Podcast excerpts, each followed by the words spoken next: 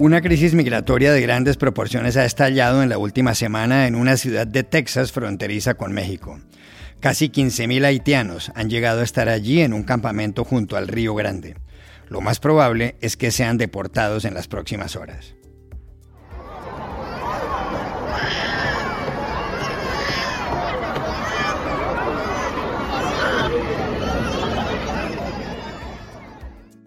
La crisis se agravó por las imágenes de agentes estadounidenses a caballo tratando mal a los haitianos. ¿Cómo entender la reacción del gobierno de Biden? ¿Es cierto que hay más inmigrantes dispuestos a llegar allá desde Colombia? Hablamos con Samantha Schmidt y Nick Miroff, ambos de The Washington Post.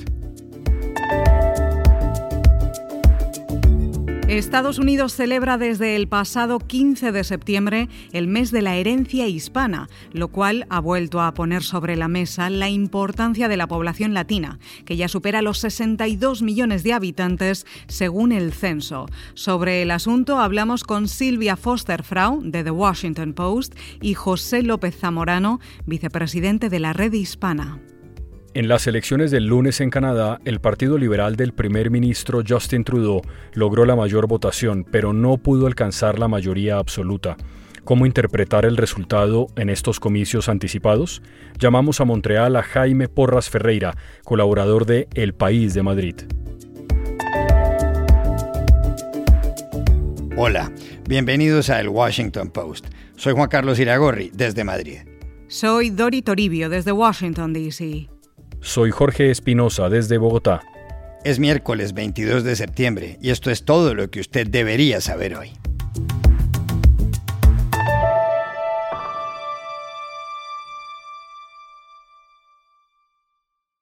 Serios problemas migratorios se registran desde hace más de una semana en Del Río, una localidad de Texas, en Estados Unidos, en la ribera norte del Río Grande y en la frontera con México. Al otro lado de las aguas, al sur, está Ciudad Acuña, en el estado mexicano de Coahuila. Todo empezó con la llegada de miles de haitianos que venían de su propio país y también de Centro y Suramérica, huyendo de la miseria. Al final sumaron 15.000. Algunos se instalaron debajo del puente sobre el río, otros cruzaron las aguas de cualquier manera. La situación de Haití, un país muy pobre de 11 millones de habitantes, ha sido dramática en los últimos años. En 2010 un terremoto acabó con la vida de 315 mil personas y dejó sin casa a millón y medio. El pasado agosto otro sismo se cobró más de 2.000 vidas. Un mes antes, el presidente Jovenel Moïse fue asesinado de noche en su casa. Esta semana lo que sucedía en la frontera era muy grave pero lo que impactó realmente en la opinión fueron las imágenes de agentes estadounidenses montados a caballo evitando que los inmigrantes pasaran. Los policías se atravesaban delante de hombres, mujeres y niños. Eso dio pie a la condena de la vicepresidenta de Estados Unidos, Kamala Harris, encargada de la política en los límites con México. Harris dijo que las imágenes son horribles, que apoya una investigación a fondo y que un ser humano jamás debe ser tratado así. What I saw depicted about um, those individuals on horseback treating human beings the way they were is horrible. And um, I fully support what is happening right now, which is a thorough investigation into exactly what is going on there. Um, but human beings should never be treated that way. La ONG estadounidense Human Rights Watch se manifestó. Dijo que el despliegue de agentes a caballo en la frontera para controlar inmigrantes haitianos es consecuencia de políticas abusivas y racialmente discriminatorias del gobierno de Joe Biden. Y en un pronunciamiento inusual, el líder de la mayoría demócrata y oficialista en el Senado, Chuck Schumer, pidió suspender inmediatamente estas políticas xenofóbicas y de odio de Trump que desprecian las leyes sobre el refugio. ¿Cómo ha respondido la Casa Blanca a toda esta crisis? Se lo preguntamos ayer a Nick Miroff, periodista de este diario, The Washington Post, especializado en temas migratorios. Bueno, gracias Juan Carlos. Este, la administración Biden ha dado una, una vuelta casi 180 grados en respecto a, cómo tratar a los haitianos. Em, vimos eh, en, en, mayo el Departamento de, Homeland Security extender un estatus protegido a haitianos, reconociendo que su, país no, no, estaba en condiciones de recibir eh, deportados. Entonces, em, realmente cualquier haitiano que estaba presente en Estados Unidos sin estatus legal em, desde antes de julio de este año tiene eh, la posibilidad de esa protección temporal. Em, pero la llegada ah, abrumadora de, miles y miles de, haitianos, sobre todo cruzando en Del Río, eh, llegando a este campamento, eh, eh, ha, endurecido la, posición de la administración y, han anunciado en los últimos días un aumento muy grande de vuelos de deportación. han enviado eh, tres hasta cuatro aviones diarios con haitianos. Muchos de ellos no han estado en su, en su propio país desde hace años porque, em, como bien eh, hemos visto, ellos llevan eh, varios años trabajando y viviendo en, sobre todo en Sudamérica. Estos haitianos están llegando a, a un país devastado y, y, en, y en, en muy mal estado eh, entonces ha sido chocante para ellos y chocante para las autoridades haitianas también eh, contemplar recibir tantas personas en un momento en que su país está tan frágil. Pero la administración Biden está, está em, eh, de repente muy firme, insistiendo que, que, eso va a ser el camino. El, el, campamento en Texas ya tiene menos de, de 10 mil personas de los más de 15 mil que han llegado y, las autoridades eh, de la administración Biden dicen que en los próximos días piensan vaciar el campamento eh, y uno de los resultados va a ser eh, un aumento en esos vuelos de deportación. Se ve, que ellos están desesperados para detener una nueva oleada de migrantes haitianos y lo que los, los miles que supuestamente están en camino ah, hacia la frontera con Estados Unidos. En las últimas horas, varios medios de comunicación estadounidenses afirmaron que hay más haitianos en camino, que en Colombia se encuentran unos 20.000. Hace algunas semanas, la corresponsal de The Washington Post en Bogotá, Samantha Schmidt, escribió un artículo sobre el tema. Ayer la llamamos. Pues por muchos años Colombia ha sido un país de tránsito para migrantes tratando de llegar a, los Estados Unidos por Centroamérica, pero en los últimos dos meses más o menos se ha aumentado bastante el número de migrantes que han estado llegando a un pueblo en la costa de Colombia llamado Necoclí. Em, desde finales de julio han estado llegando como mil migrantes por día tratando de conseguir un bote para llegar a el, el tapón de Darién, para después cruzar Centroamérica y eventualmente llegar a los Estados Unidos. Y no hay suficientes botes para la cantidad de personas que han estado llegando. Eh, cuando escribí este artículo en finales de julio, habían por lo menos 10.000 migrantes esperando en Necoclí, en un represamiento, en una crisis de salud durante la pandemia. Y ahora, em, bueno, obviamente han llegado hacia los Estados Unidos bastantes migrantes, la gran mayoría parecen que son haitianos que han estado viviendo en diferentes partes de Sudamérica, especialmente eh, Perú, Brasil, Chile. Muchos fueron de Haití a Brasil durante, em, bueno, antes de la Copa Mundial en Brasil en 2013 para ayudar a construir estadios ahí y después del terremoto en Haití en el 2010. Y han estado viviendo en diferentes partes de Sudamérica y después de esta crisis económica, las grandes dificultades que han enfrentado esos países en Sudamérica, muchos ahora están saliendo de esos países. Em, después que abrieron las fronteras, han estado em, llegando a Colombia para seguir en este viaje peligroso por todo Centroamérica y eventualmente en espera de llegar a los Estados Unidos. Entonces, lo que vemos ahora pasando en la frontera en, en Texas es el fin de un viaje muy largo, muy difícil y peligroso para estas personas.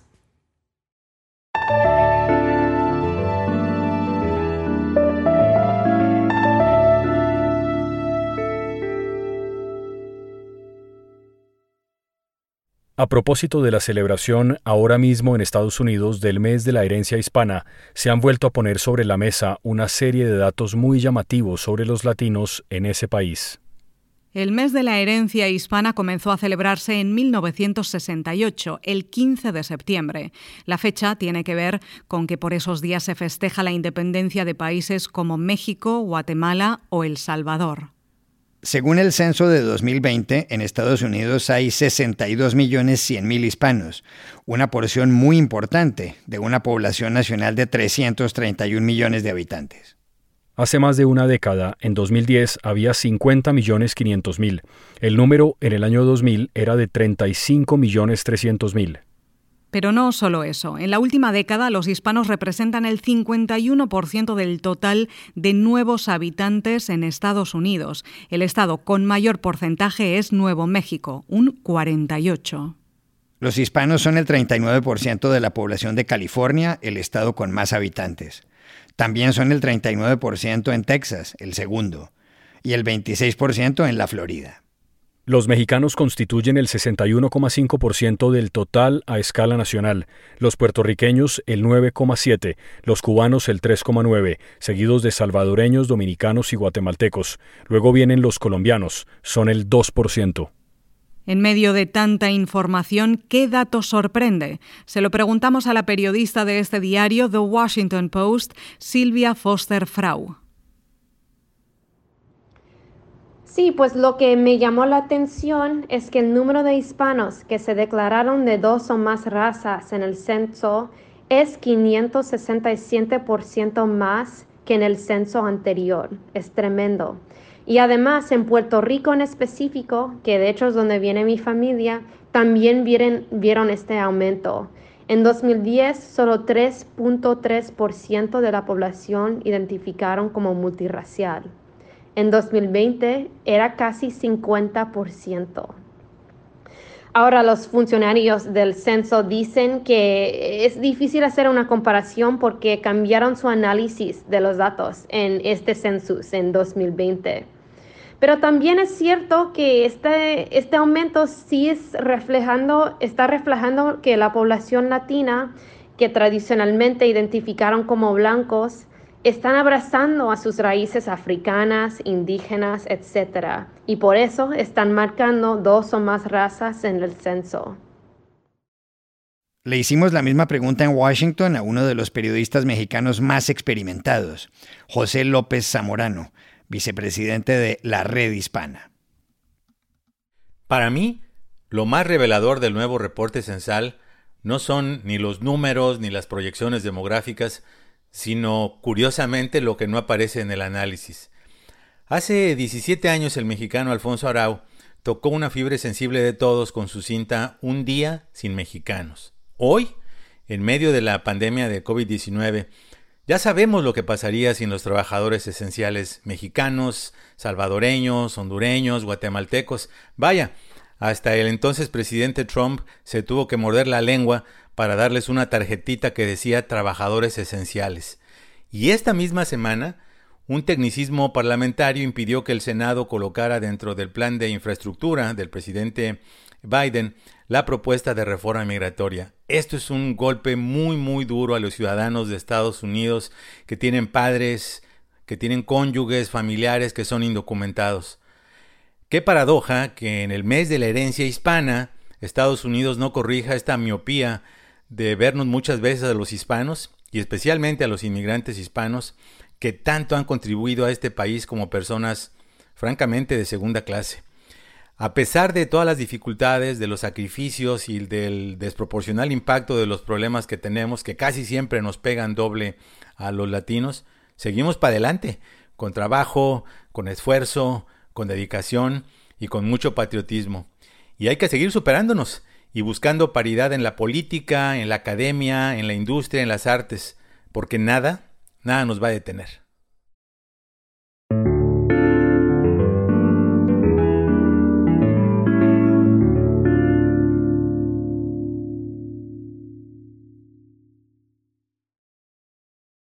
Las elecciones del lunes en Canadá no parecen haber modificado sustancialmente el paisaje político en la Cámara de los Comunes. Al final, el Partido Liberal del primer ministro Justin Trudeau volverá a formar gobierno sin haber logrado las mayorías. Los liberales lograron 158 escaños, una cantidad que no se acerca mucho a los 170, la cifra mágica para tener mayoría absoluta. Por contraste, los conservadores de Erin O'Toole consiguieron 119. Trudeau, que gobierna desde 2015, que fue reelegido en 2019 y que convocó anticipadamente estas elecciones hace poco más de un mes, dijo haber oído al pueblo.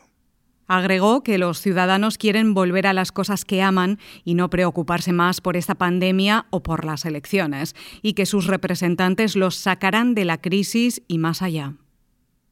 I hear you when you say that you just want to get back to the things you love, not worry about this pandemic or about an election. That you just want to know that your members of parliament of all stripes will have your back through this crisis and beyond. Pero, ¿cuál es la gran conclusión del resultado electoral? Consultamos en Montreal a Jaime Porras Ferreira, colaborador del diario El País de Madrid.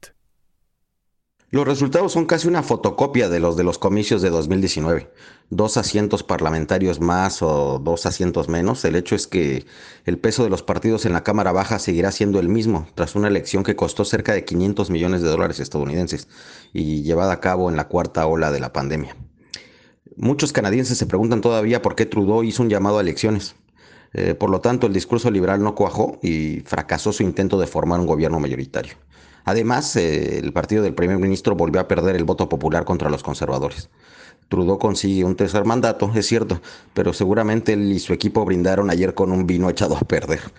¿Qué sigue ahora? Bueno, tender puentes con la oposición para aprobar iniciativas, tal y como ha sucedido desde 2019 y especialmente en la pandemia.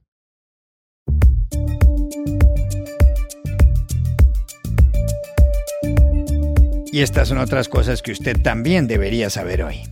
En su primer discurso ante la Asamblea General de las Naciones Unidas como presidente de Estados Unidos, Joe Biden dijo que esta es una década decisiva y que estamos asistiendo a un punto de inflexión en la historia. Biden pidió a la comunidad internacional trabajar unida como nunca antes y dijo, Hemos terminado 20 años de conflicto en Afganistán. Mientras cerramos este periodo de guerra implacable, estamos abriendo una nueva era de diplomacia implacable. We've ended 20 years of conflict in Afghanistan. And as we close this period of relentless war, we're opening a new era of relentless diplomacy. Biden añadió que Washington está de vuelta en la mesa del foro internacional y sobre China reiteró que la Casa Blanca no está buscando una guerra fría ni un mundo dividido en bloques rígidos. También en la Asamblea General de las Naciones Unidas, el secretario general del organismo, Antonio Guterres, lanzó en el discurso de inauguración una seria advertencia a los líderes globales. Estoy aquí para hacer sonar la alarma. El mundo debe despertar. Estamos al borde del abismo y avanzamos en la dirección incorrecta, dijo. I'm here to sound the alarm. The world must wake up. We are on the edge of an abyss and moving in the wrong direction. Guterres aseguró que el mundo nunca ha estado más dividido, ni se ha visto más amenazado. Habló de las desigualdades tras la pandemia, de la urgencia de la crisis climática, de la amenaza de los derechos humanos, de la ola de desinformación global y de la inestabilidad en Afganistán, Etiopía y Yemen. Desde el domingo pasado, cuando hubo manifestaciones de protesta contra su autoritarismo, el presidente de El Salvador, Nayib Bukele, cambió su perfil en su cuenta de Twitter. Ahora se describe a sí mismo como el dictador más cool del mundo mundial. Es la segunda vez que lo modifica en menos de una semana. Bukele, de 40 años, gobierna desde 2019. Tiene 2.900.000 seguidores en Twitter. Y aquí termina el episodio de hoy de El Washington Post, El Guapo. En la producción estuvo Cecilia Favela. Por favor, cuídense mucho. Y pueden suscribirse a nuestro podcast en nuestro sitio web, elwashingtonpost.com, seguirnos en nuestra cuenta de Twitter, arroba el post, y también nos encontrarán en Facebook, buscando el post podcast. Chao, hasta la próxima.